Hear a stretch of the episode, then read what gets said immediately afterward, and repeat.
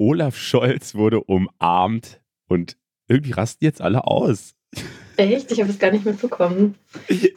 nee, es ist tatsächlich, also es, es klingt auch eigentlich, wenn man so, wenn man sich so durchdenkt, ist es tatsächlich ein bisschen dramatisch. Und zwar war der auf einem Termin irgendwie in Frankfurt bei der EZB, wenn ich es richtig gelesen habe, mhm. ist dann halt zum Frankfurter Flughafen gefahren und das ist ja, er ist ja Bundeskanzler. So natürlich hat er dann so lauter Sicherheitsleute um sich rum, so ein oh. Konvoi äh, an Autos fährt so mit ihm mit. Er steigt dann aus am Frankfurter Flughafen und irgendwie hat sich in das Auto, also in dieses Autokonvoi, aber ein anderes Auto reingeschummelt und der ist dann ausgestiegen und hat dann Olaf Scholz halt umarmt und das BKA, was eigentlich Scholz schützen sollte, ja, hat es dann erst später bemerkt, dass der da gar nicht sein sollte.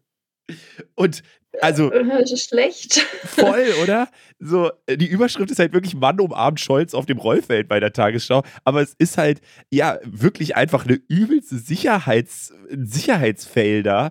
Und äh, wenn der jetzt nicht so positiv gegenüber Scholz gewesen wäre, wäre es vielleicht ein Riesenproblem geworden. Weißt du, warum man ihn, also was, warum er das gemacht hat? Wollte er ihm irgendwie danken oder wollte er ihn ärgern? mit einer Umarmung. Ich glaube, darüber ist bisher noch gar nichts bekannt. Äh, das BKA sagt jetzt auf jeden Fall, es darf nicht mal nochmal vorkommen und Scholz sagt, es wäre kein großer Vorfall gewesen, wo ich mir aber denke, keine Ahnung. Vielleicht wurde der schon richtig lange nicht mehr umarmt oder so. ja, vielleicht was, also in dem Fall war es wirklich, glaube ich, einfach nur ein netter Mann vielleicht. Ich weiß nicht, auch wenn es ein bisschen strange Hoffen ist. Vielleicht hat er auch irgendeine geheime Botschaft in die Jackentasche gesteckt währenddessen. Ja. Das kommt später noch raus. Ja, wir werden sehen. Ich werde diese Nachricht äh, weiterverfolgen. Jetzt so am Freitagmorgen ist noch nicht viel bekannt, leider. Aus der Funkzentrale in Mainz, das ist, was die Woche wichtig war.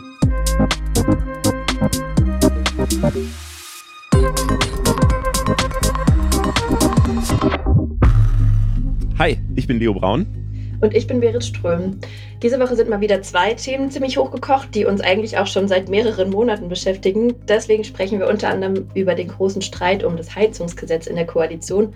Und Viktoria von die da oben ordnet das für uns ein. Die Heizungen lassen uns nicht in Ruhe. Außerdem geht es um die letzte Generation. Da gab es ja Razzien diese Woche. Wir nutzen das mal als Möglichkeit, über ein Thema zu sprechen, das dabei irgendwie in den Hintergrund gerät, nämlich das Klima selbst. Und wir haben noch eine kleine Korrektur zu letzter Folge. Da habe ich von dem Schauspieler Helmut Berger gesprochen, der letzte Woche gestorben ist. Und er hat nicht in dem Film Sissy mitgespielt, sondern in dem Film Ludwig II. In dem spielt aber wiederum auch Romy Schneider, die Kaiserin Elisabeth, also Sissy. Deswegen war das alles ein bisschen verwirrend. Ähm, aber trotzdem danke an euch, dass ihr uns auf den Fehler aufmerksam gemacht habt. Hast du mal einen Sissy-Film gesehen? Nee. Ich auch nicht. Ich habe auch keinerlei Interesse daran. Ich glaube, das ist der Grund, warum ich es nicht erkannt habe. Okay, das ist eine kleine Offenlegung. Aber diese Folge geht es auch gar nicht um Sissy, ähm, sondern äh, um ganz viele andere Themen. Und deswegen starten wir direkt rein und gucken, was am meisten gegoogelt wurde. 100.000 Google-Suchanfragen oder mehr hatten diese Woche äh, Tina Turner mit über 2 Millionen Suchanfragen. Sie ist ja am Mittwochabend gestorben nach einer langen Krankheit im Alter von 83 Jahren. Ja, sie war eine der erfolgreichsten Musikerinnen überhaupt. Ihre Karriere hat sie in den 70ern angefangen, aber so richtig berühmt wurde sie dann erst Anfang der 1980er Jahre, nachdem sie ihren gewalttätigen Ehemann verlassen hat. Und was ich ganz spannend finde, ist, sie hat einen Guinness-Rekord, nämlich das Konzert mit den meisten ZuschauerInnen war 1988 mit 180.000 Menschen in Rio de Janeiro, den sie damals gebrochen hat. Und ja, sie ist bekannt für Songs wie What's Love Got to Do With It und You're Simply the Best. ja, äh, aber ich habe ehrlicherweise sonst nicht so wahnsinnig viel Verbindung mit ihr. Ja, ich kenne sie eigentlich auch nur halt schon, als sie ein bisschen älter war. Aber man muss sagen, dass sie auch bis ins hohe Alter auf der Bühne echt noch richtig krass abgegangen ist. Also auch richtig viel mitgetanzt hat und so. Aber ich glaube, die Songs, für die sie am bekanntesten ist, die stammen tatsächlich auch aus den 80ern. Und What's Love Got to Do with It, da geht es ja auch um die ähm, Beziehung mit ihrem gewalttätigen Ehemann Ike Turner. Und das ist eigentlich auch so alles, was ich mit ihr verbinde. Es gibt ein Musical von ihr, das auch in Deutschland aufgeführt wird. Und das, das finde ich, ist so ein bisschen Life-Goal eigentlich, wenn du so wichtig bist, dass jemand ein Musical über dich macht. Ich finde das schon ja, krass. Ja, das stimmt. Alles richtig gemacht. Außerdem diese Woche auch noch gestorben. Leider ist Arno Dübel, der hatte auch über 100.000 Suchanfragen. Mhm. Der war 67 und hatte schon lange eine Lungenkrankheit. Und in den meisten Artikeln wird Arno Dübel als Deutschlands bekanntester Arbeitsloser bezeichnet. Ich äh, finde es irgendwie ich finde den Typen voll spannend. Also der ist in den 2000ern eigentlich dafür bekannt geworden, dass er einfach keinen Bock auf Arbeit hatte und zufrieden damit war, Sozialleistungen zu empfangen. Und er wurde dann in so richtig viele Talkshows eingeladen, also dann zum Beispiel bei Brit oder Maischberger oder Johannes B. Kerner. Und ich bin mir immer nicht ganz sicher, ob der da eingeladen wurde wegen seiner Haltung oder dass sich Leute über ihn lustig machen konnten. Also ob er irgendwie beliebt war oder eigentlich mehr gehasst wurde. Ich glaube, das ist so ein bisschen so beides gleichzeitig. Mhm. Aber ihm war es halt total egal und er war eigentlich immer einfach nur mit einem rotzigen Spruch unterwegs und dem hat es irgendwie gar nichts ausgemacht. Ähm, und man kennt seine Stimme vielleicht auch aus diesem Einspieler bei Fest und Flauschig.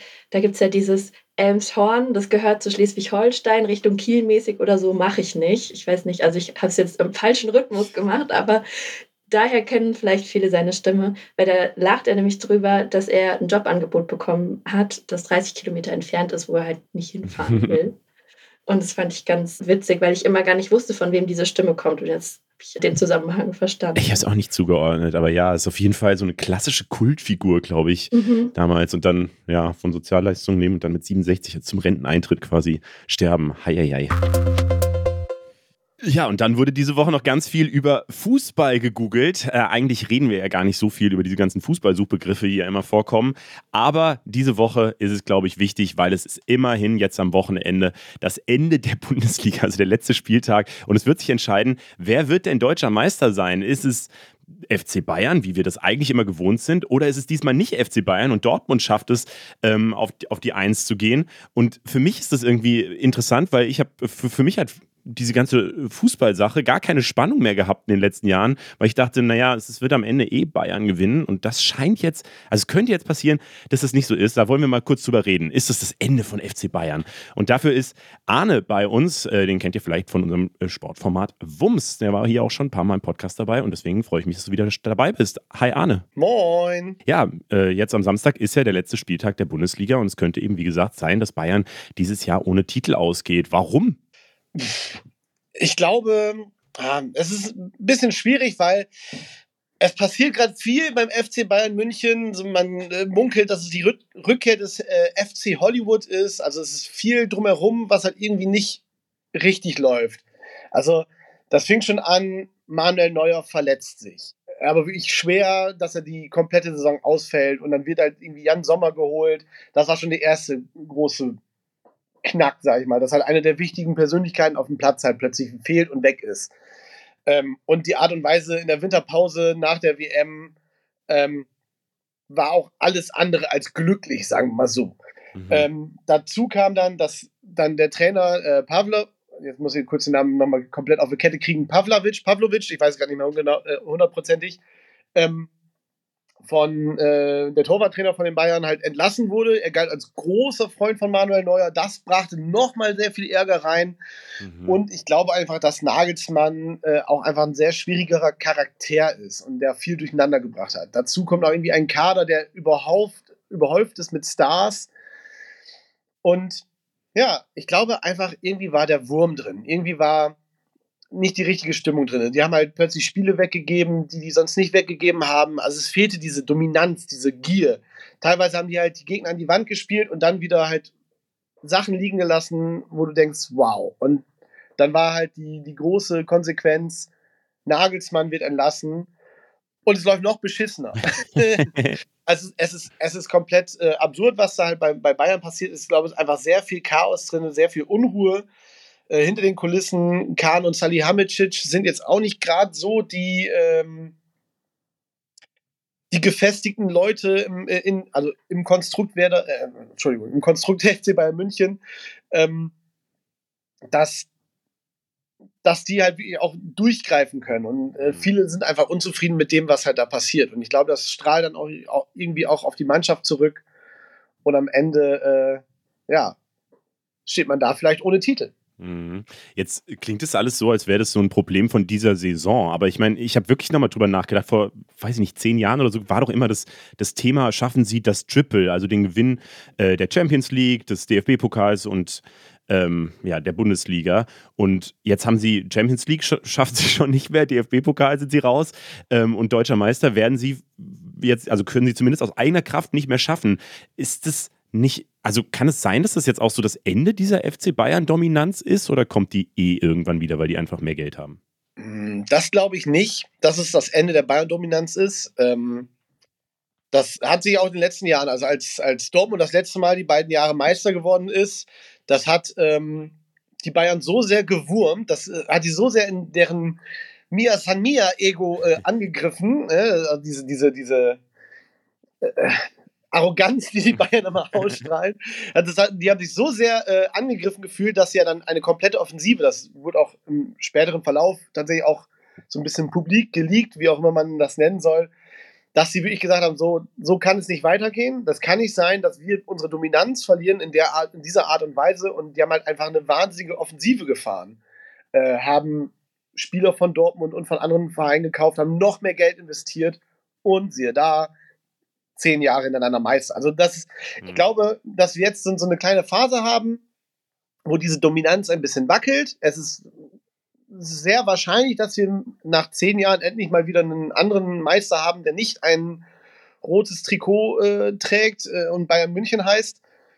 Und ähm, das wird dir sehr wurm. Ich glaube, da wird im, im, äh, in der Sommerpause sehr, sehr viel passieren. Es könnte sein, dass äh, Brazzo und oder Kahn, also einer von beiden wird, glaube ich, seinen äh, Stuhl räumen, seinen Platz räumen müssen. Und dann wird es halt äh, einen großen Umbruch geben. Also auch äh, in der Mannschaft, also Leute, die halt irgendwie äh, Dominanz ausstrahlten, äh, werden, glaube ich, nicht mehr das Standing haben, was sie hatten. Äh, es werden ein paar Fehleinkäufe irgendwie abgeschoben. Upamecano ist da zum Beispiel ein großer kan Kandidat. Das ist so quasi der Juan Bernat dieser Saison in manchen Fällen. Ähm, man erinnert sich, dass alles auf diesen einen Spieler geschoben wurde. Ähm, die Hoffnung ist, dass, dass jetzt eben dadurch, dass es jetzt einen kleinen Umbruch bei den Bayern geben wird, sich dieses Kräfteverhältnis so ein bisschen, ja, wie soll man sagen, ähm, ein bisschen levelt. Mhm.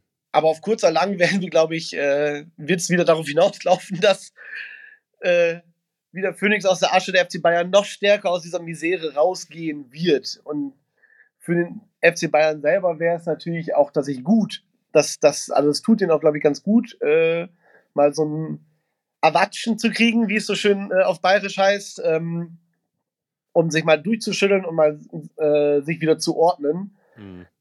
Und äh, wir werden mal sehen. Also die Hoffnung ist natürlich groß, dass, dass es wieder so ein bisschen mehr Spannung, ein bisschen mehr Abwechslung in der Liga gibt, aber hm. man ist eines anderes, äh, eines Besseren belehrt worden in der Vergangenheit und na, da muss man echt mal gucken, was sich daraus entwickelt. Ja, für die Spannung wäre es wahrscheinlich schöner, wenn äh, es eben nicht diese eine überdominierende Mannschaft gäbe, aber gleichzeitig ist es ja vielleicht auch ganz schön, dass Deutschland eine, eine Mannschaft hat, die ja auch international halt wirklich äh, gut mitspielen kann. So, deswegen, das sind wahrscheinlich so die beiden Herzen, die da in der Brust schlagen. Aber danke dir für die ganze Einordnung. Razzia gegen die letzte Generation, das war diese Woche eine Eilmeldung. Mehrere Bundesländer haben bei der Klimagruppe Wohnungen durchsucht, Konten eingefroren und sieben Leute angezeigt wegen der möglichen Bildung einer kriminellen Vereinigung. Das gab es ja auch vor ein paar Monaten schon mal. Zwischenzeitlich wurde sogar die Homepage der letzten Generation vom bayerischen LKA beschlagnahmt. Und wenn man dann die Seite aufgerufen hat, dann stand da ein Text vom LKA und unter anderem auch der Satz, die letzte Generation stellt eine kriminelle Vereinigung dar. Und das kann man aber eigentlich halt gesichert noch gar nicht sagen, weil es noch überhaupt gar keinen Prozess gab. Deswegen war das erstmal falsch. Die Formulierung wurde deswegen auch inzwischen geändert. Aber trotzdem das Vorgehen von dem bayerischen LKA und generell die, der ganze Ablauf dieser Geschichte, der zeigt einfach nochmal, wie krass polarisiert diese Diskussion inzwischen ist und dass sich da einfach immer weiter so zwei Lager rauszubilden scheinen, die gefühlt auch gar nicht mehr so richtig miteinander sprechen. Also die einen sagen, das sind fast schon Terroristen und der Rechtsstaat muss sich gegen die Klimakleber wehren. Aber die anderen sagen, naja, die kämpfen aber halt auch einfach für unsere Zukunft und eigentlich ist es ja auch gesetzlich festgeschrieben, dass Deutschland dafür kämpfen soll, zum Beispiel im Pariser Klimaabkommen. Da steht ja auch drin, dass wir die 1,5 Grad Grenze einhalten sollen und das ist zum Teil eben halt auch ein Ziel der letzten Generation. Und ja, das spitzt sich gefühlt immer weiter zu. Jetzt geht es halt vor allem darum, dass die, diese Razzien so ein bisschen so den Eindruck hinterlassen, dass die letzte Generation gleichzusetzen wäre mit der Mafia oder sowas. Mhm. Ja, wir dachten uns, wir wollen gar nicht so viel über die letzte Generation reden, sondern über das Klima selbst, weil wir haben so ein bisschen das Gefühl, Darüber redet gerade fast niemand mehr. Jule Zentek ist deswegen am Start. Sie macht einen Klimapodcast und moderiert den WDR-Insta-Kanal klima.neutral. Habt ihr vielleicht schon mal gehört oder gesehen auf Instagram. Ihr kann man also auf jeden Fall nicht vorwerfen, dass sie zu wenig darüber redet. Hi Jule, schön, dass du am Start bist.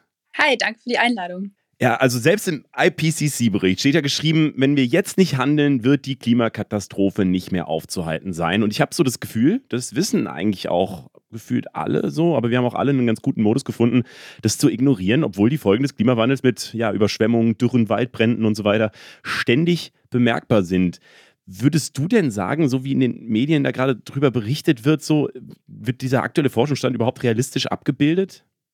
Also ich würde sagen, genau das, was du sagst. Also wenn der IPCC-Bericht rauskommt, dann ist auf jeden Fall so ein, zwei Tage wird drüber berichtet, dann wird auch mal so ein bisschen facettenreicher drüber berichtet, aber dann ebbt das immer wieder schnell ab. Und ähm, ich glaube, eigentlich ist uns allen klar, was Klimakrise bedeutet. Ähm, wir wissen auch, was die Folgen sind. Wir kennen auch ähm, ja viele Lösungsmöglichkeiten, die uns da auch eigentlich schon immer genannt werden. Aber ähm, ja, wir vergessen so ein bisschen diese Dringlichkeit, die da auch immer eine Rolle spielt. Und das geht vielleicht auch ja oft unter in der Berichterstattung, würde ich sagen. Und ähm, diese Dringlichkeit ist eigentlich das, was wir, glaube ich, noch mehr betonen müssten, wenn wir eben über die Klimakrise sprechen. Und ähm, ich würde auch sagen, so wie du sagst, ist eigentlich fast schon gut, dass wir das vielleicht auch verdrängen können, weil ich glaube, wenn wir jeden Tag immer nur darüber nachdenken könnten oder müssten, ähm, wo wir uns gerade befinden, ähm, klimatechnisch ähm, und worauf wir zusteuern, dann ähm, ging es uns allen nicht so gut. Ähm, aber dieser Zustand darf eben nicht ähm, ja, von Dauer sein und äh, wir müssten eigentlich viel aktiver werden, auf jeden Fall. Mhm, aber trotzdem, es wird ja immer so außenrum um das Klimathema so ganz viel diskutiert. Halt über die letzte Generation so als Klimaaktivisten, aber dann auch nicht über, über, das Klimathema, sondern darum, ob das jetzt Terror ist oder nicht oder kriminelle Vereinigung, was darf man jetzt Protest und so weiter. Dann, dann dieses Heizungsthema, was ja dieses Jahr gefühlt auch oh ja. sehr, sehr präsent ist, so ist ja auch eigentlich ein Klimathema, aber auch da geht es gar nicht mehr um Klima oder Zukunft oder so, sondern nur noch um Streit zwischen Parteien und der Koalition und so weiter. Mhm. Wie würdest du denn sagen, müsste richtig richtig darüber berichtet werden? Ja, ich glaube genau, indem man eben sich anschaut, worüber wird da eigentlich gerade gestritten und das ist das Heizungsgesetz und dass man sich dann eben anschaut, okay, was wird denn da kritisiert? Was findet denn die FDP an diesem Gesetz jetzt blöd? Was will sie anders machen und was wären Optionen? Und ähm, dass man sich dann eben mal anschaut, was ist denn die wissenschaftliche Lage zum Thema Wärmepumpen? Ist das wirklich so, dass die überall eingebaut werden können? Ist das vielleicht nicht so?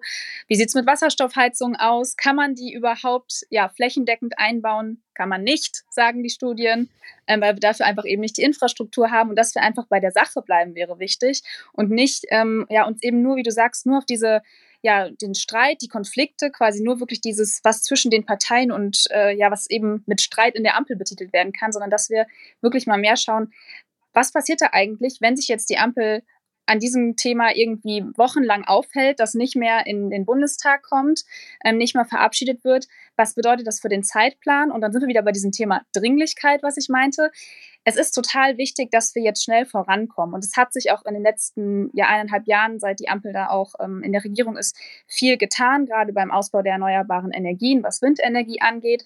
Aber wir hängen halt immer noch hinterher und es muss alles viel schneller gehen.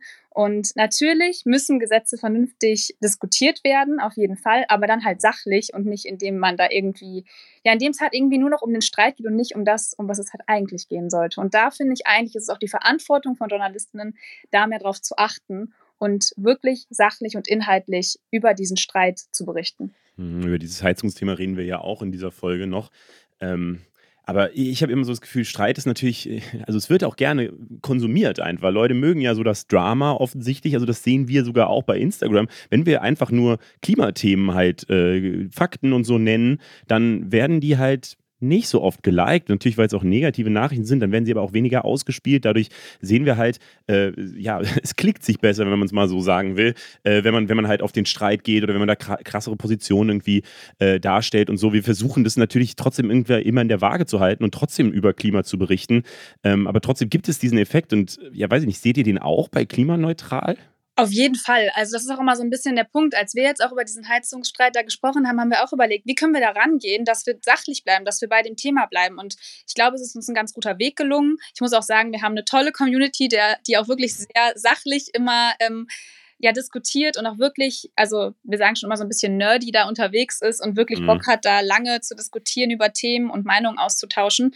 Und ähm, Ja, natürlich, wie du sagst, es sind halt oft dann eben diese, ja, diese Schlagzeilenthemen, die halt besser dann irgendwie funktionieren, weil es ist natürlich kompliziert. Also erklär mal irgendwie den Heizungsstreit in, weiß ich nicht, 15 Sekunden Insta-Story oder 90 Sekunden Reel. Weiß auch nicht, ob ich da jetzt abends auf der Couch Bock hätte, ehrlich gesagt, ähm, weil es halt kompliziert ist. Aber da ist dann eben, glaube ich, ja die Kunst eben des Social-Media-Journalismus, da dann zu schauen, okay, worauf wollen wir uns fokussieren ähm, und wie können wir das ähm, gut rüberbringen für eine junge Zielgruppe ja dann auch oft. Und ähm, es gibt halt immer Ansatzpunkte. Also ich weiß nicht, wir haben alle irgendwie jemanden, der ein Haus hat und der jetzt überlegt, baue ich mir neue Heizung ein oder nicht? Und was bedeutet das eigentlich ähm, für die Leute, die da ihr Erspartes aufbringen müssen, ähm, was sie eigentlich vielleicht für ihr Alter zurückgelegt haben? Und das sind ja alles Themen, über die wir sprechen müssen. Und ich glaube, wir müssen da so mehr, mehr ja auch einfach dann diesen Austausch auch nutzen, der dann auf Social Media halt möglich ist. Und das ähm, versuchen wir eigentlich. Aber ähm, ja, manchmal ähm, ist man natürlich trotzdem auch ein bisschen frustriert, wenn dann irgendwie so ein Thema, wo man dann selber als Redaktion sagt, boah, eigentlich wäre es voll wichtig, darüber zu sprechen, nicht so gut ähm, läuft, wie wir mm. ja immer so mhm. sagen, also nicht so gut ankommt. Ja, ihr habt ja bei Klimaneutral auch quasi den Vorteil, dass die Leute, die euch folgen, vermutlich grundsätzlich an dem Thema interessiert sind. Mhm. Das ist natürlich nochmal eine ganz andere Grundvoraussetzung als bei uns, die wir ja eine super breite Community mit richtig vielen gemischten Menschen mit ganz unterschiedlichen Interessen haben. Und ich bin da auch irgendwie immer total im Zwiespalt, weil ich auf der einen Seite das Gefühl habe, wir müssen eigentlich noch viel konkreter und viel sachlicher drüber sprechen, wie du es gerade auch gesagt hast.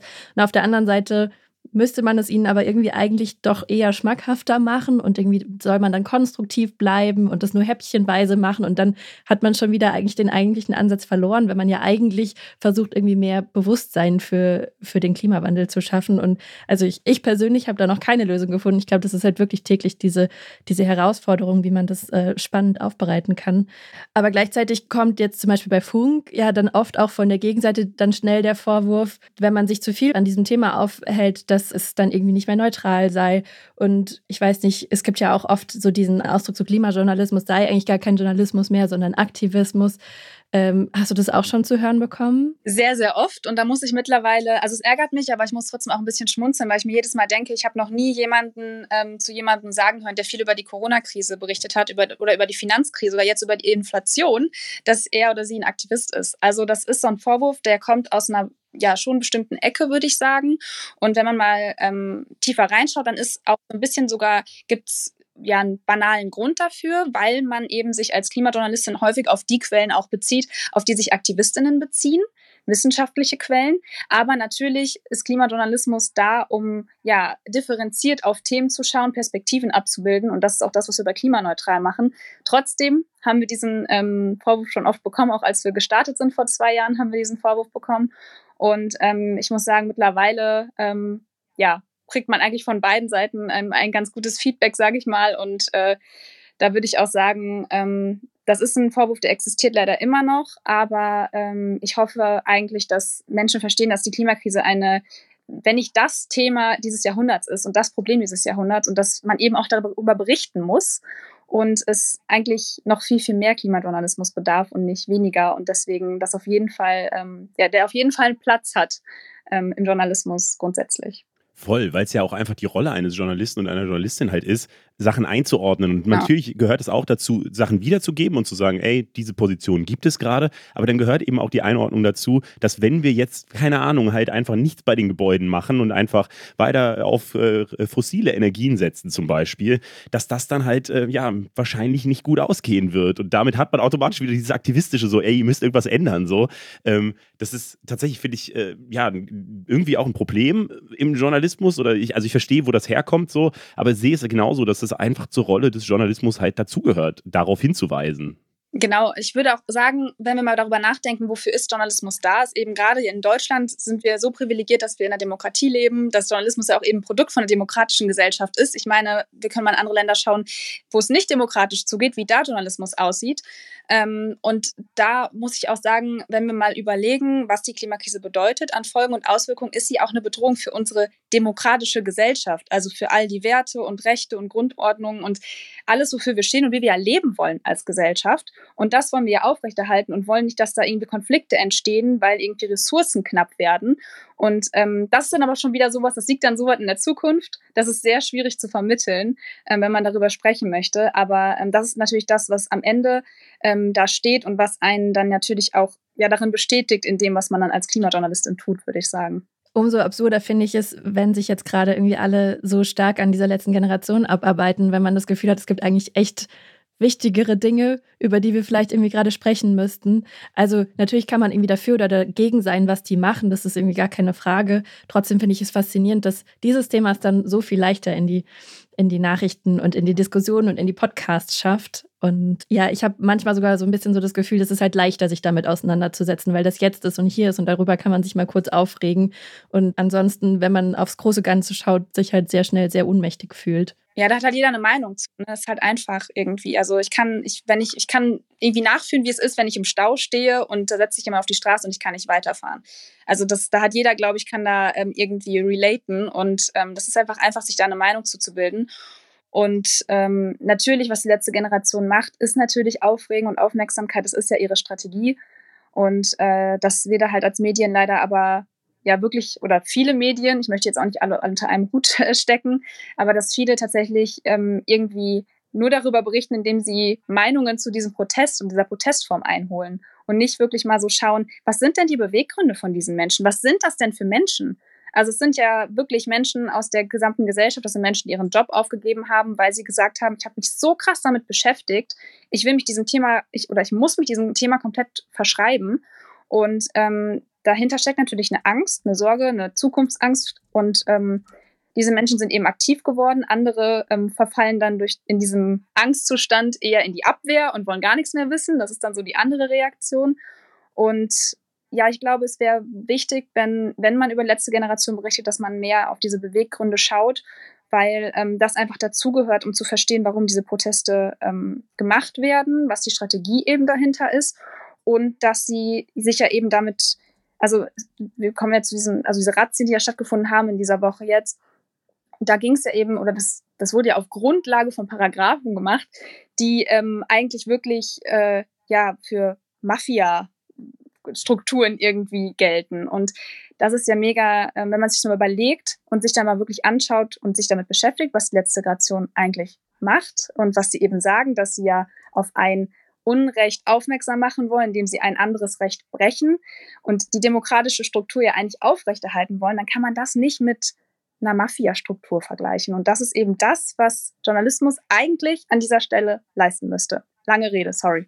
Ja, wobei ich glaube auch, man muss ein bisschen trennen irgendwie, oder? Also man muss so zwischen diesem moralischen, die machen was Richtiges oder die wollen ein gutes Ziel verfolgen, die wollen kämpfen für unsere Zukunft und so weiter, muss man, finde ich, schon trennen zwischen dem ja, moralischen und dem juristischen. Und das Juristische, ja. also es gehört halt zu einem Rechtsstaat dazu, dass wenn jemand ein Gesetz bricht und das können ja, also äh, ja, so äh, ziviler Ungehorsam und so weiter ist ja eine gängige Protestform schon sehr lange irgendwie.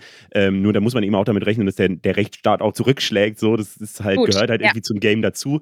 Ähm, aber ja, ich weiß nicht. Ich finde es immer wichtig, also ich oder meine Strategie in der ganzen Nummer ist ehrlicherweise immer die, das Drama so mitzunehmen, so am Anfang und dann aber, aber schnell wegzuleiten zum äh, eigentlich Spannenden, halt zum Klimajournalismus dann selber oder zu, äh, worüber wir jetzt halt gerade geredet haben. Und äh, ja, das, das haben wir bei die da oben jetzt schon so ein paar Jahre so gemacht, dass wir immer mit dem persönlichen Drama aus der Politik irgendwie starten und das auf Thumbnail machen und so, um danach die Themen zu erzählen. Und es funktioniert tatsächlich ganz gut. Deswegen, das ist so mein Umgang damit.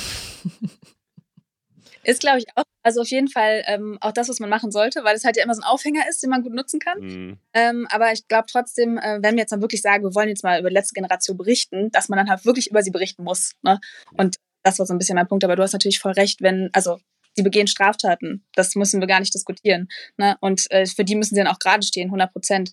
Aber ähm, ich habe halt so in den letzten Wochen einfach erlebt, wie der Diskurs da einfach echt verschwommen ist und da Vergleiche gemacht wurden, die so einfach nicht haltbar sind. Ja, und da finde ich, muss man dann eben mal äh, draufschauen und wirklich dann sagen, okay, bis hierhin ähm, können wir das so sagen und hier fängt was an, das können wir so nicht mehr machen. Und ja, das gehört dann eben auch zum Journalismus dazu. Ja, sich auf die Straße zu kleben, ist nicht dasselbe, was die Taliban macht und es ist nicht dasselbe, was die RAF gemacht hat. Definitiv. Ich glaube, das kann man nochmal festhalten. Danke dir. Äh, das fand ich sehr spannend. Danke dir. Gerne. Seit letzter Woche läuft in Südfrankreich an der Côte d'Azur das Cannes Film Festival.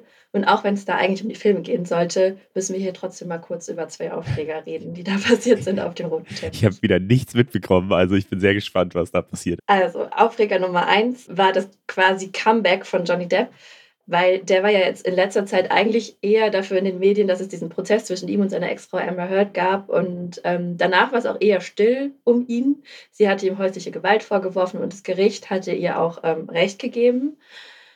Jetzt hat er aber die Hauptrolle in einem französischen Film bekommen. Jeanne Dubarry heißt der. Und der hat in Cannes Premiere gehabt und sogar das ganze Festival eröffnet und wurde mega gefeiert. Und Johnny Depp hat einfach sieben Minuten lang Standing Ovations bekommen.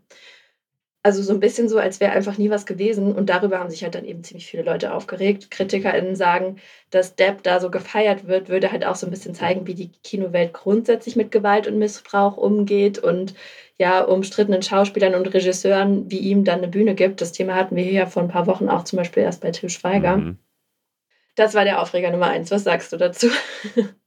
Äh, ich, also wenn er gute Schauspielerleistung erbracht hat, dann soll er dafür auch gefeiert werden, weiß ich nicht.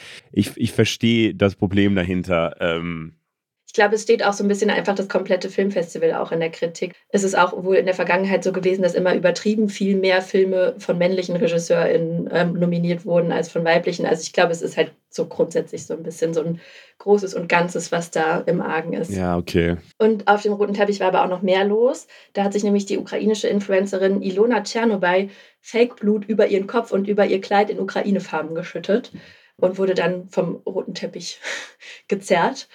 Sie wollte damit gegen den russischen Angriff protestieren. Das hat sie dann später auf Insta mitgeteilt. Das Problem war nur, bis dahin wusste niemand, wer sie war und warum sie das gemacht hat. also, weil auch keiner so richtig weiß, warum sie bei dieser Premiere eingeladen wurde, weil an sich ging es um den Film, der da dann ähm, im Anschluss gezeigt wurde, überhaupt nicht um Russland oder die Ukraine, sondern um Umwelt. Okay. Und deswegen vermutet man jetzt, dass sie vielleicht irgendwie aus Versehen da eingeladen wurde und sie hat halt dann so ihre Chance ergriffen und hat gedacht, okay, ich fahre da mal hin und setze da mal ein Zeichen. Was auch grundsätzlich auf jeden Fall ja irgendwie cool und legitim ist. Und es gibt auch andere so politische Zeichen auf dem roten Teppich, nur ihr war halt nicht angemeldet. Ich glaube, für die Aufmerksamkeit war es auf jeden Fall ein smarter Move, sich einfach dahin mhm. zu stellen, wo eh gerade alle hingucken und da dann eine Aktion zu machen, ohne dass jemand Bescheid weiß. So. Ja, voll. Also ich, ich glaube, sie ist auch zufrieden. Sie hat auch ähm, in ihrem Insta-Statement gesagt, dass sie froh ist, dass sie das gemacht hat. Ja, okay. Ähm, was ich von, von Cannes so ein bisschen mitbekommen habe, ist, dass es ja nach wie vor ein Festival ist, wo äh, keine Netflix- oder Streaming-Filme halt gezeigt werden, sondern dass die immer noch so die letzte Bastion sind, die eben sagen, wir wollen nur das Kino feiern und nur Filme, die wirklich fürs Kino produziert sind, sollen hier äh, ja, gefeiert werden irgendwie. Und das ist ja tatsächlich mittlerweile keine besonders gängige Meinung mehr. Also die Oscars werden ja auch ständig, da kriegen ja auch ständig Filme von ist ja auch ein bisschen schwierig, da den Unterschied festzumachen. Es gibt ja auch extra Produktionen, die für Netflix und fürs Kino produziert werden. Ja, aber ich wollte jetzt eine geschickte Überleitung zu Netflix. Ja, ich weiß. Habe ich schon gemerkt. Ja, ich finde es auch, ich weiß gar nicht, wie deren Kriterien so ganz genau sind, aber äh, das habe ich auf jeden Fall irgendwie noch gelesen, dass, dass, die, dass die da so ein bisschen so sehr auf diesem, wir, also dass das vielleicht in, in zwei, zehn Jahren, dass wir alle zurückgucken und sagen, damals war, haben die das noch nur auf Kinofilme beschränkt und so.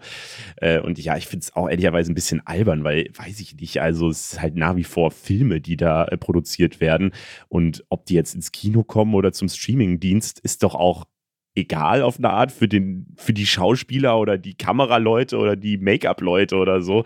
Ähm, und wenn sich da so ein bisschen was in der Erzählart verändert, ist es jetzt auch nicht, finde ich, so schlimm, weil, weiß ich nicht, Kunst verändert sich immer mit den Medien, die es ja. so gibt, oder? Also. Ja, also ich finde es auch ähm, eine komische Unterteilung, aber vielleicht es kann einfach ein sehr altmodisches Festival. Wirkt ein bisschen so. Aber dann kommen wir zum, zu dem Netflix-Thema. Und zwar hat Netflix jetzt endlich mal konkrete Maßnahmen angekündigt, wie sie gegen Account-Sharing vorgehen wollen. Das hatten sie ja vorher schon immer so sehr vage angedeutet und jetzt ist halt endlich mal was ein bisschen konkreteres, was vielleicht aber auch gar nicht so cool ist für Leute, die das machen, wie äh, vielleicht jemand, der diese, in diesem Podcast gerade moderiert.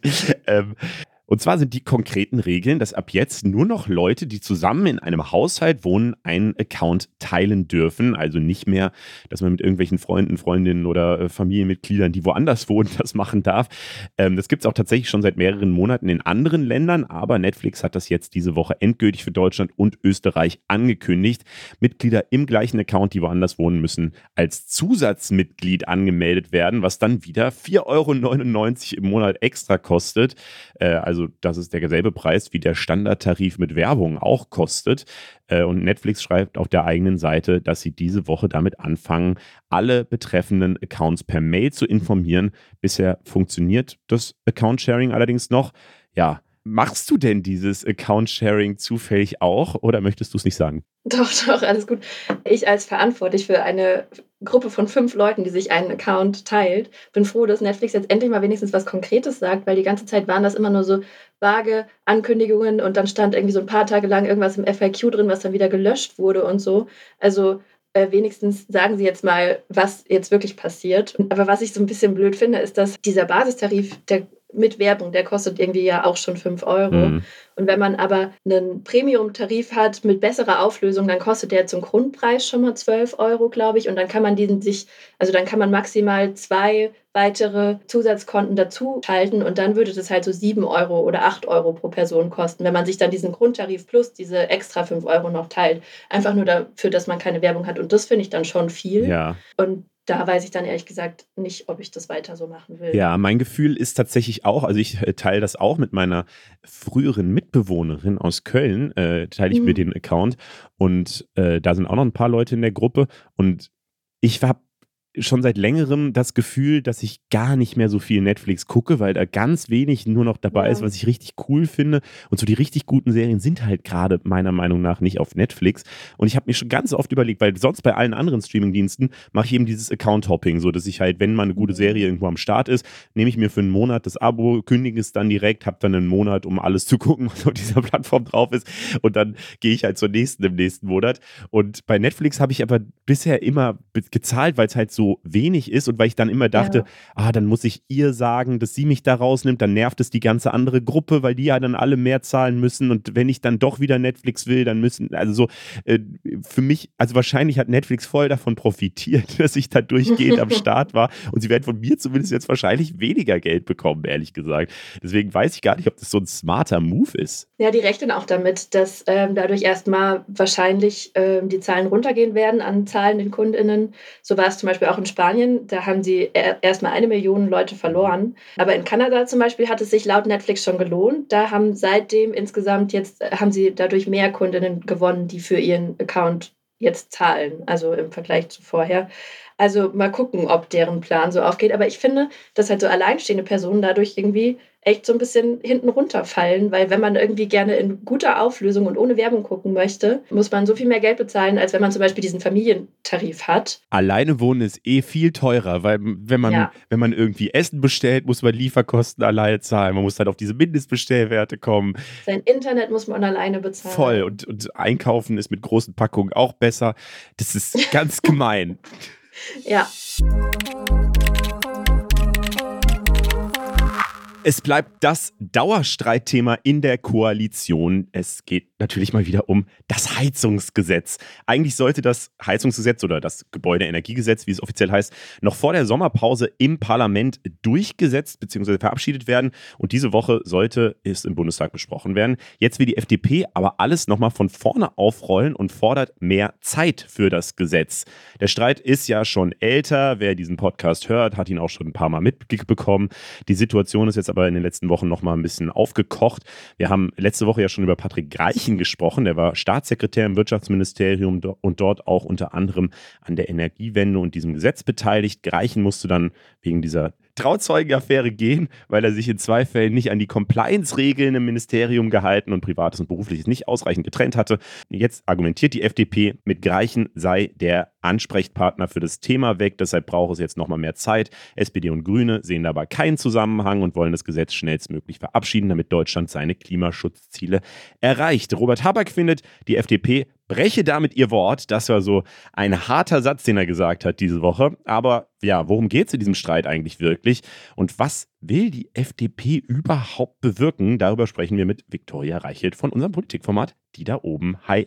Victoria. Hallo. Schön, dass du am Start bist. Schön, dass ich dabei sein darf bei diesem hitzigen Thema. Wie, wie viel Lust hast du noch über Heizungen zu reden? Also ich habe generell sehr wenig Lust über Heizungen zu sprechen, aber das ist jetzt nur von 0 nochmal auf minus 3 gegangen in der letzten Woche tatsächlich, ja. Auch weil es einfach warm geworden ist und ich fühle es emotional gar nicht mehr. Genau, genau. Das, äh, das ist genauso, wie wenn ich immer im Sommer total vergesse, dass Berlin im Winter total scheiße ist. Mhm. Sobald es dann warm ist, denke ich, muss mir, das ist total schön hier, weiß ich gar nicht, was die anderen alle haben.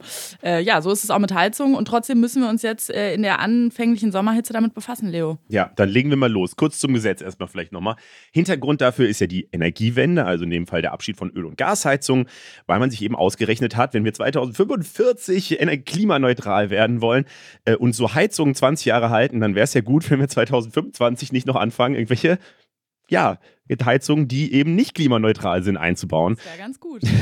Das ist so der grundsätzliche Streitpunkt. Ähm, ja, und es, es, gibt eben für dieses Gesetz ähm, einen Entwurf jetzt, der vom Bundeskabinett beschlossen wurde und darin steht, ab 2024 soll eben möglichst jede neu eingebaute Heizung zu 64 Prozent mit erneuerbaren Energien betrieben werden. Also da ist schon ganz viel Kompromiss drin, deswegen jetzt diese 64 Prozent. Bestehende Öl- und Gasheizungen können weiter betrieben werden. Kaputte Heizungen dürfen auch repariert werden. Aber jetzt will die FDP nochmal neu verhandeln. Was ist denn die Kritik von denen? Die FDP-Kritik am Gesetz. Es ist ihr zu kleinteilig, es ist ihr zu bürokratisch, zu kompliziert, ähm, um mal wieder ein FDP-Lieblingswort einzubringen. Es ist ihr nicht technologieoffen genug. Ja, also äh, da sollen noch weitere Optionen bleiben. Der FDP ist das Ganze zu fokussiert auf die Wärmepumpe. Das ist ja auch, also dieses Wort lieben wir. Das ist in den letzten Wochen im medialen äh, Betrieb rauf und runter äh, gegangen mit der Wärmepumpe. Und die FDP sagt auch, ähm, zusammenhängend mit der Technologieoffenheit, da gibt es noch ein anderes Gesetz, nämlich das Gesetz der kommunalen kommunalen Wärmeplanung, was aus Sicht der FDP da eigentlich vorgeschaltet werden müsste. Also die sagt eigentlich jetzt, ehrlich gesagt ziemlich hinten raus, Moment, wir machen gerade Schritt zwei vor Schritt eins. Mhm. Äh, die kommunale Wärmeplanung muss da auch viel besser integriert werden. Was sagt denn die Opposition jetzt zu diesem ganzen? Ja, also Ding? die ich würde sagen, die Opposition liebt das natürlich auf eine Art. Das ist für die ein gefundenes Fressen. Mhm. Jetzt nochmal politisch zu sagen, die Ampelkoalition ist ja quasi am Ende. Das ist wieder ein großer Ampelstreit. Äh, Merz hat ja gefordert, dass äh, Scholz jetzt auch von der Richtlinienkompetenz mal wieder äh, äh, Gebrauch macht. Ähm, also es wird von Oppositionsseite natürlich das Ende der Ampel heraufbeschworen. Es gab eine aktuelle Stunde dazu im Mittwoch am Bundestag, äh, im Bundestag und ähm, ja, also für die ist das natürlich gut, um mal wieder zu betonen, wie uneinig sich die Ampel ist. Mhm, Scholz hat ja jetzt auch nochmal dazu aufgerufen, dass da eine Lösung gefunden werden soll. Ansonsten hat man ihn, diese ganze Diskussion, kriegt man ihn tatsächlich sehr wenig mit, oder?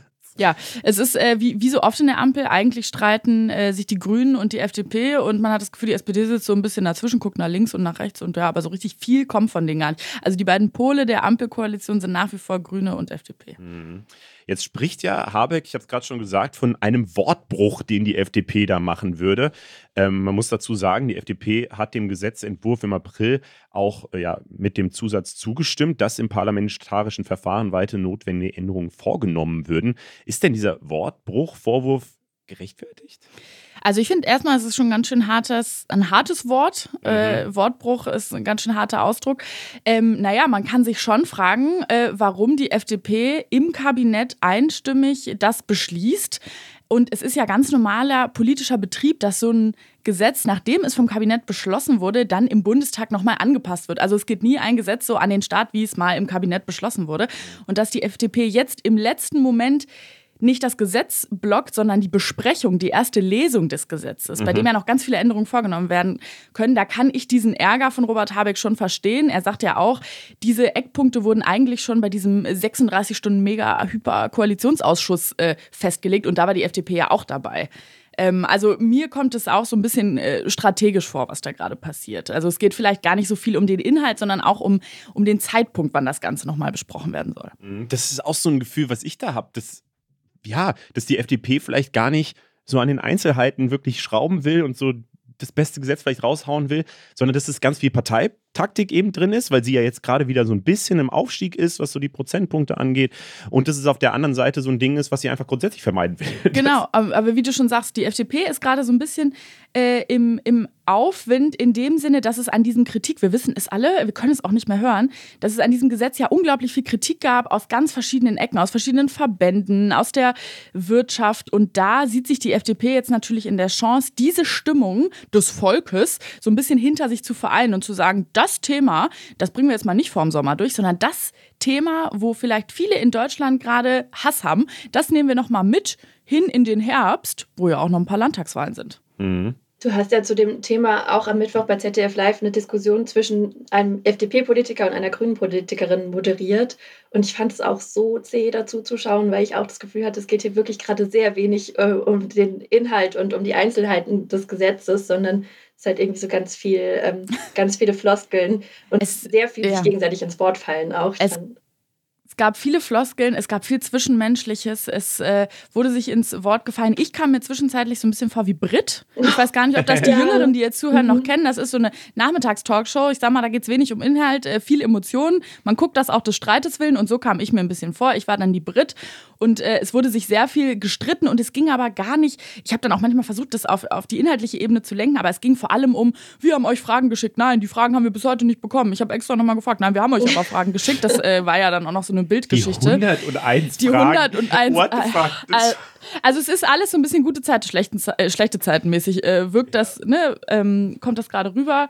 Ähm, diese Diskussion war für mich total äh, stellvertretend dafür, wie es gerade um die Ampel steht und wie auch das öffentliche Bild der Ampel ist. Alleine schon mit diesem Bild liegt um irgendwelche Fragen, die in irgendwelchen Ministerien liegen oder nicht, das ist ja total, also für mich steht das diametral dem gegenüber, wie die Ampel sich am Anfang verkauft hat und auch sehr erfolgreich verkauft hat, in dem Sinne, dass äh, sie geeint als Fortschrittskoalition Mhm. vorangehen. Da wird nichts durchgestochen in irgendwelchen Koalitionsverhandlungen. Und ja, jetzt sind wir irgendwie. Äh, Jetzt sind wir im Mai 2023 und von dieser Einigkeit auch nach außen hin, auch der Presse gegenüber, da ist irgendwie gar nichts mehr übrig. Kannst du diese Fragennummer nochmal äh, irgendwie zusammenfassen? Weil ich fand es so skurril, irgendwie die, äh, also es war ja irgendwie so, dass die FDP gesagt hat, wir haben noch ganz viele offene Fragen, solange kann das ja halt noch nicht in den Bundestag. Und dann haben sie immer von 101 Fragen gesprochen. Das war so eine Gruppe um Kubicki rum, der ja immer so ein bisschen Störenfried in der ganzen Nummer ist.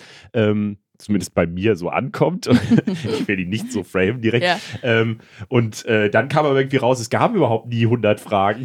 Genau, also das war auch so der Punkt, um den sich diese Diskussion da bei ZDF heute live so entsponnen. Es, es soll einen Fragenkatalog, einen mysteriösen Fragenkatalog geben. Ich finde auch 101 Fragen ist natürlich eine tolle geil. Zahl. Ne? klingt genau. gut. Dramaturgisch gut gewählt. Und die sollen irgendwo bei den Grünen liegen und die Grünen sagen, diese Fragen lagen da nicht. Das ist so das, was ich mitbekommen habe. Und um diesen Streit äh, geht es jetzt. Und also wie gesagt, da wurde jetzt auch am Mittwoch sehr wenig über Inhalte oder kommunale Wärmeplanung oder whatever gesprochen, sondern ähm, es scheint so ein bisschen, als ob es da taktische Absprachen gibt, äh, wann man wo etwas abgegeben hat, äh, wo jetzt aber niemand so richtig überprüfen kann, wie das wirklich ist. Dann lass doch einmal ganz kurz auch inhaltlich auf dieses Gesetz gucken, weil das kommt mir irgendwann so ein bisschen zu kurz, ehrlich gesagt. So dieses grundsätzliche Ding kann ich persönlich nachvollziehen. Wie gesagt, so 2045 wollen wir eben klimaneutral sein und das bedeutet eben, dass wir mal langsam anfangen sollten, an die Heizung auch ranzugehen, weil die eben lange in den Gebäuden drin sind. Aber äh, ich kann auch irgendwie nachvollziehen, mh, wenn jetzt Leute sagen, das Gesetz, so wie es ist, ist vielleicht noch nicht so richtig klug aus, ausbaldowert, weil es eben super teuer ist, die einzubauen, weil das jetzt eben billiger wird, weil Handwerker fehlen und so weiter. Wie wie ist denn so dein Take? Äh, voll. Also ich glaube, auch in der Sache können wir uns da alle hinter vereinen, dass wir sagen, die Energiewende, ne, du hast es eben schon erzählt, die muss jetzt mal kommen und dafür ist so ein Gesetz wichtig. Wir müssen raus aus diesen fossilen Stoffen und äh, gleichzeitig finde ich aber auch, es gibt inhaltlich total berechtigte Kritik daran und das sind zum Beispiel auch Punkte, die die SPD geäußert hat. Ich finde, die SPD hat sehr gute inhaltliche Kritik geäußert. Die hat sich zum Beispiel eingesetzt für mehr Mieterschutz. Es, äh, ne, also wie ist da die Regelung? Wer muss diese Kosten tragen in so einem Mieter-Vermieter-Verhältnis oder auch ähm, was haben die noch gesagt? Äh, Thema Förderung. Ne? Du sagst, es wird super teuer. Wie schaffen wir da eine Förderung, dass das für alle stemmbar ist und es nicht nach unten abgedrückt wird, kostenmäßig? Das sind ganz viele inhaltliche Punkte zur Finanzierung, die ich absolut nachvollziehen kann und die ich auch kritisieren würde. Aber ich habe nicht das Gefühl, dass diese inhaltliche Kritik das ist, worüber wir in den letzten Tagen gesprochen haben. Ja, in den letzten Tagen oder letzten Monaten. Monaten. Wir haben ja im Podcast auch schon ziemlich oft darüber gesprochen, dass die Ampel sich viel streitet und dass die Ampel in der Krise ist, gefühlt auch eigentlich in der Dauerkrise. Würdest du sagen, dass es jetzt noch mal schlimmer geworden ist oder ist das einfach nur normaler Streit? Also für mich ist das einer von vielen Ampelstreits, äh, wo aber der Ton noch mal so ein bisschen rauer wird. Also so dieses von Habeck Wortbruch, das, da kann ich mich jetzt an keinen Ampelstreit erinnern, wo dieses Wort schon mal gefallen ist und wo auch eine gewisse Emotionalität auf einmal mitschwingt. Also das in dem Sinne hat das für mich eine neue Qualität. Ich persönlich glaube nicht, dass die Ampel jetzt daran zerbricht, auch wenn es die Opposition gerne hätte und das ein bisschen heraufbeschwört, gerade auch rhetorisch. Äh, ich glaube nicht, dass das jetzt das Ende der Ampel ist. Das wäre auch ein sehr undramatisches Ende irgendwie für, über so ein Heizungsgesetz. Oh Mann, Heizung, ja. mein Gott. nee, also, ne, ihr wisst, wie ich das meine. Es ist natürlich ein super wichtiges Gesetz, aber es ist einfach ein sehr unsexy Thema. Ja, es wäre auf jeden Fall, wenn man so in 50 Jahren im Geschichtsunterricht lernt, damals. ah, die Heizung. Es ist nicht Corona oder irgendwas, die Heizung. Alles klar. Sehr deutsch. Ja. Cool, dann danke dir für die Einschätzung. Ja, gerne. Leo, hast du Gefühle zur Deutschlandflagge? Äh, ja. Was denn für welche? Äh, ich glaube, ich weiß, auf welche Diskussion du hinaus willst. ähm, das ist auch jetzt nicht besonders äh, unauffällig gefragt gewesen. Ähm, tatsächlich habe ich, ich glaube, andere als viele denken würden. Also ich glaube, es ist relativ verbreitet, so dieses, äh, man sollte keine Fahne zeigen und so. Ich, ich bin ja immer beim ESC unterwegs, so. Ja. Ähm, ah, okay. Und dadurch hat sich mein Verhältnis zur Flagge vielleicht auch ein bisschen geändert, weil ich finde es erstens schön, tatsächlich da mit ganz vielen anderen Leuten zu feiern, die alle mhm. ihre Flagge haben und das ist nun mal halt irgendwie cool, um ein Gespräch zu eröffnen, so, ach krass, du kommst aus Deutschland, ach krass, du kommst aus Schweden, keine Ahnung, so. Ähm, deswegen finde ich es gar nicht so schlecht, wenn man mit seiner Flagge eben feiern kann, wenn es halt nicht so toxisch wird, wie es halt äh, ja, in manchen Kreisen schnell wird. Und ich finde vor allem, äh, und das ist da vielleicht was Besonderes in dieser Eurovision Song Contest Community, ähm, dass man halt auch mit anderen Flaggen feiern kann. Also dieses Jahr bin ich halt mit einer Finnland-Flagge rumgerannt, weil ich den Song so cool fand. So, äh, vor ein paar Jahren schon mal mit einer Norwegen-Flagge, äh, letztes Jahr mit Albanien.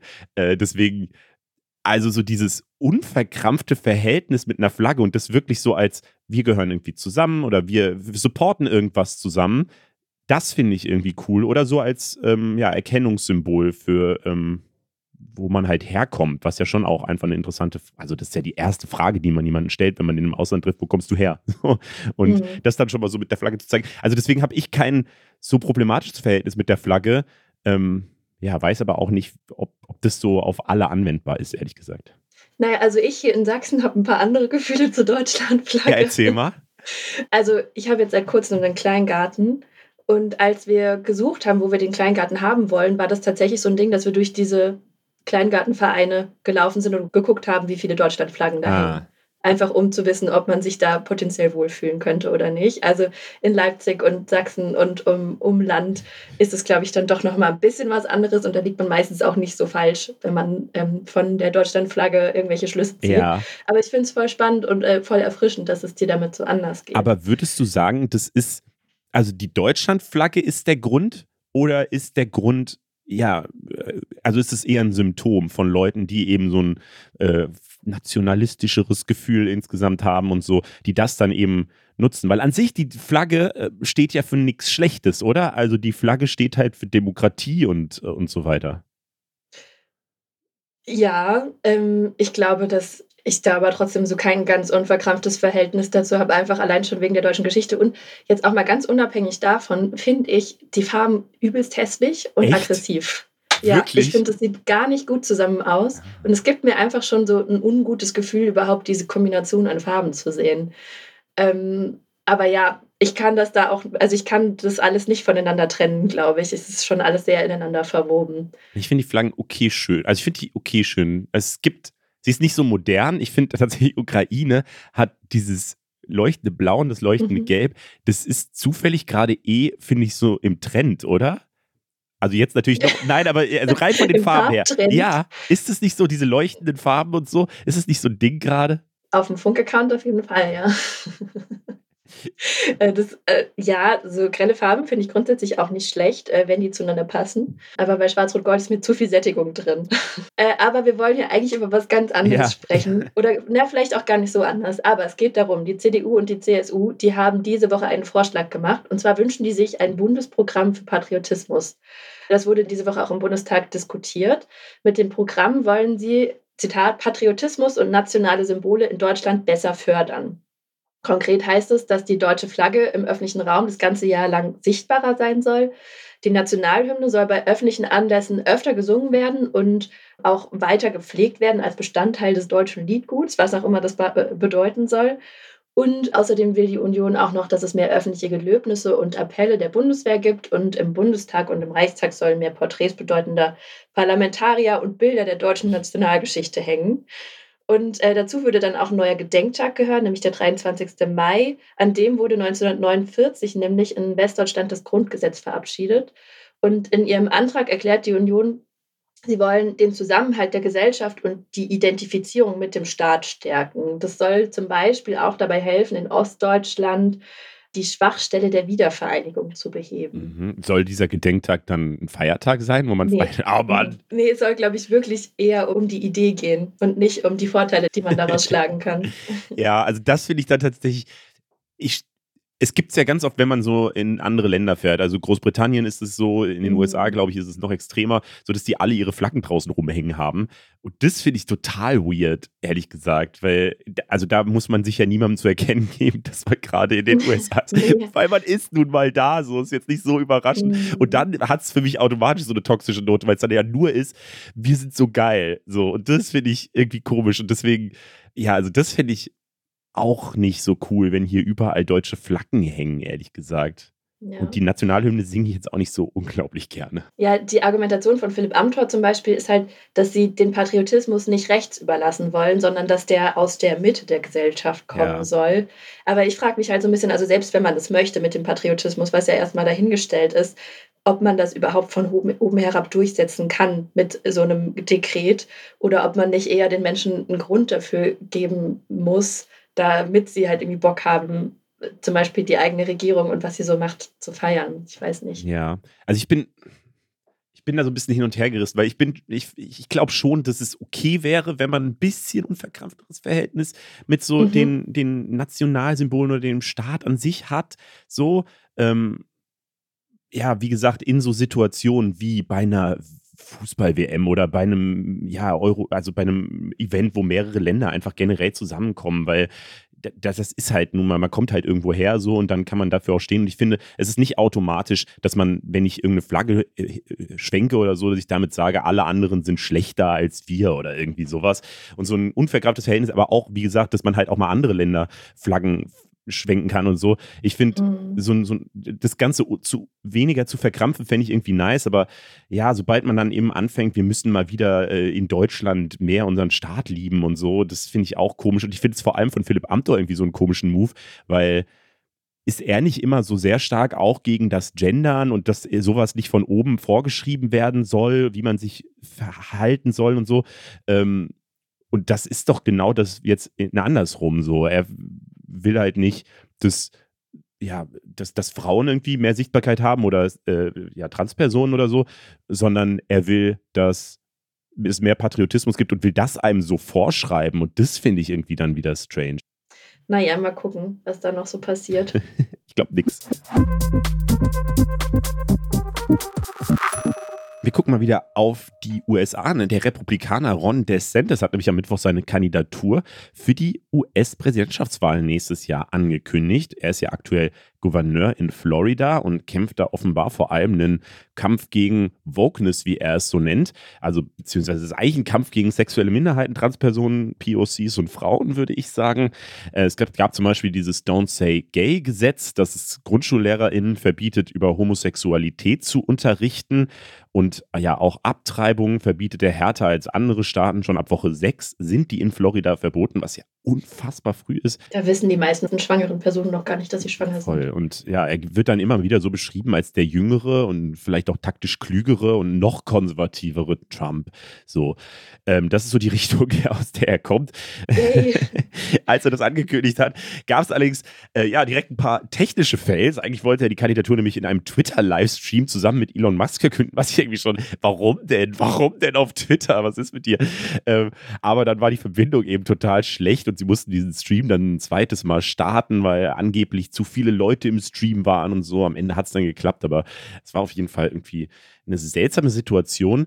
Wie gut jetzt seine Chancen sind, lässt sich aber noch gar nicht sagen. So in Umfragen hat Trump ihn auf jeden Fall in den letzten Monaten deutlich überholt und aufgeholt und liegt halt ja weit in Führung. Und äh, das liegt halt darin, dass äh, Trump eben immer noch größere Teile der Republikanischen Partei einfach hinter sich hat. Aber die Vorwahlen sind halt erst nächstes Jahr und da kann, glaube ich, noch richtig viel passieren. Ähm, und es sieht aber aktuell so aus, als würde es sich eben zwischen diesen beiden entscheiden, Trump oder DeSantis, ähm, mit der Frage eben, wer wird im Herbst 2024, also in anderthalb Jahren, gegen vermutlich dann Joe Biden antreten. Ich finde es so krass, dass der krasser ist als Trump. Also zum Beispiel bei diesem Gesetz, ähm, das die Abtreibungen nach sechs Wochen schon verbietet, hat Trump tatsächlich öffentlich dazu gesagt, dass er das zu strikt findet. Mhm. Ähm, hätte ich nicht gedacht, dass man mal den als den äh, etwas gemäßigteren irgendwie erklären muss. Ja, ich glaube, das ist halt so dieses taktische, oder? Weil Trump macht immer so alles so aus dem Bauch heraus und irgendwie ist, glaube ich, so sehr emotional, so wirkt es zumindest auf mich, so und äh, kämpft dann gegen irgendwas und es hat, hat sich das alles gar nicht so richtig krass durchdacht oder so. Ich glaube, da würde ich schon Ron DeSantis, so wie ich ihn wahrnehme, mhm. zugestehen, dass er da irgendwie so einen wirklichen Plan verfolgt. Das Problem ist, dass aus meiner Sicht dieser Plan wahnsinnig evil ist und er wirklich ja. so gegen, gegen alle Fortschritte, die man mal in den letzten, keine Ahnung, Ahnung, 50 Jahren gemacht hat als Gesellschaft, gegen die halt zu kämpfen, finde ich halt schon wirklich schwierig. Auch so, keine Ahnung, in Florida äh, kämpft er ja so voll gegen den Disney-Konzern, weil die mhm. zu Vogue sind, so, wo ich mir denke, keine Ahnung, ist das jetzt wirklich das, wogegen wir kämpfen wollen als Gesellschaft oder wo die USA gegen kämpfen sollten? Das ist doch schon ganz, ganz verrückt. Ich glaube, da steckt aber schon mehr Kalkül dahinter, als man denkt. Also auch von Trumps Seite aus, gerade dieses Abtreibungsthema, zumindest so wie ich das gelesen habe, ist das halt was, womit man echt WählerInnen gewinnen oder verlieren kann, weil das einfach so eine sehr konkrete ähm, Sache ist.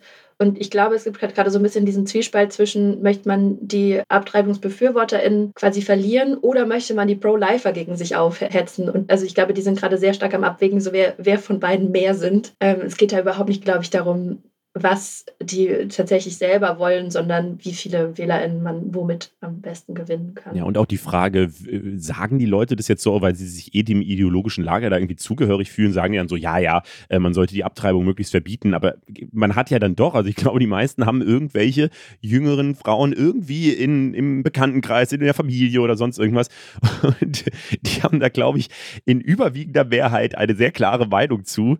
Äh, deswegen ja, ich glaube, so eine Partei kann sich sehr schaden mit diesem Gesetz, wenn, weil das richtet sich halt gegen 50 Prozent der Menschheit. Ja. Würde ich zumindest sagen. Also vielleicht sehen das auch ganz viele Frauen anders, ich weiß nicht, aber so wie ich das wahrnehme, ist das auf jeden Fall ein großes Problem. Was ich irgendwie, ähm, als es so verkündet wurde, ich sah das da gerade mit Jan Schippmann in Berlin rum, weil ähm, ich habe die da oben äh, diese Woche mal besucht und mhm. er meinte dann direkt, dass er es eigentlich am lustigsten fände, wenn Trump so aus diesem Kampf rausgeht und einfach eine neue Partei gründet. So, so weil, äh, ja. Hat er auch schon ein neues ähm, Social Media Netzwerk. Genau, es würde, es würde eigentlich so in seine Strategie vielleicht reinpassen. Mhm.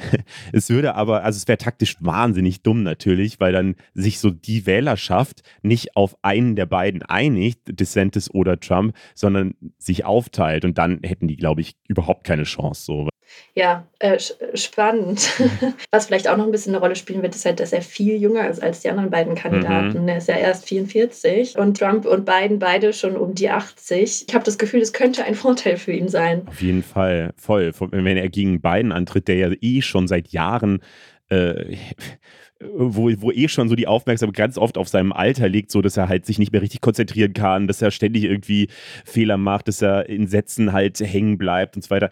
Ähm, das könnte, glaube ich, wirklich ein, ein, ja, ein krasser Wahlkampf werden, wenn DeSantis gegen Joe Biden antritt.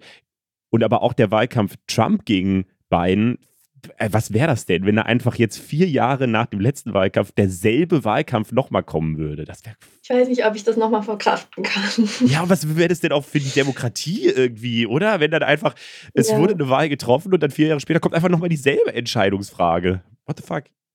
Wir werden es sehen. Es wird auf jeden Fall, glaube ich, sehr viel zu berichten geben im nächsten Jahr.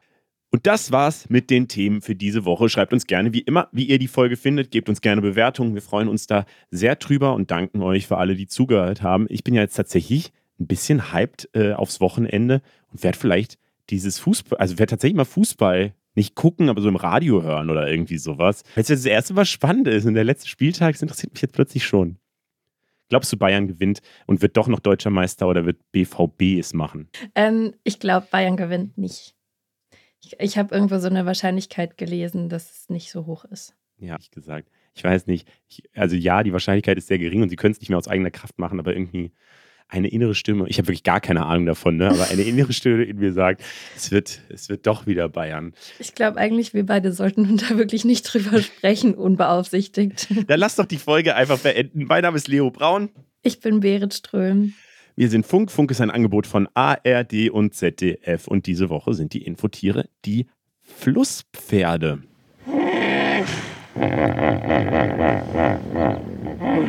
Ciao.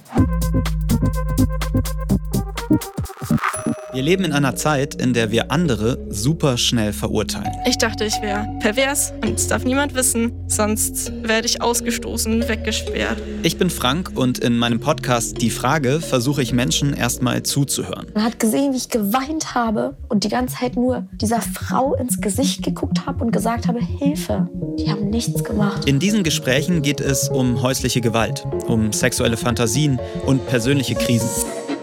Hör rein bei Die Frage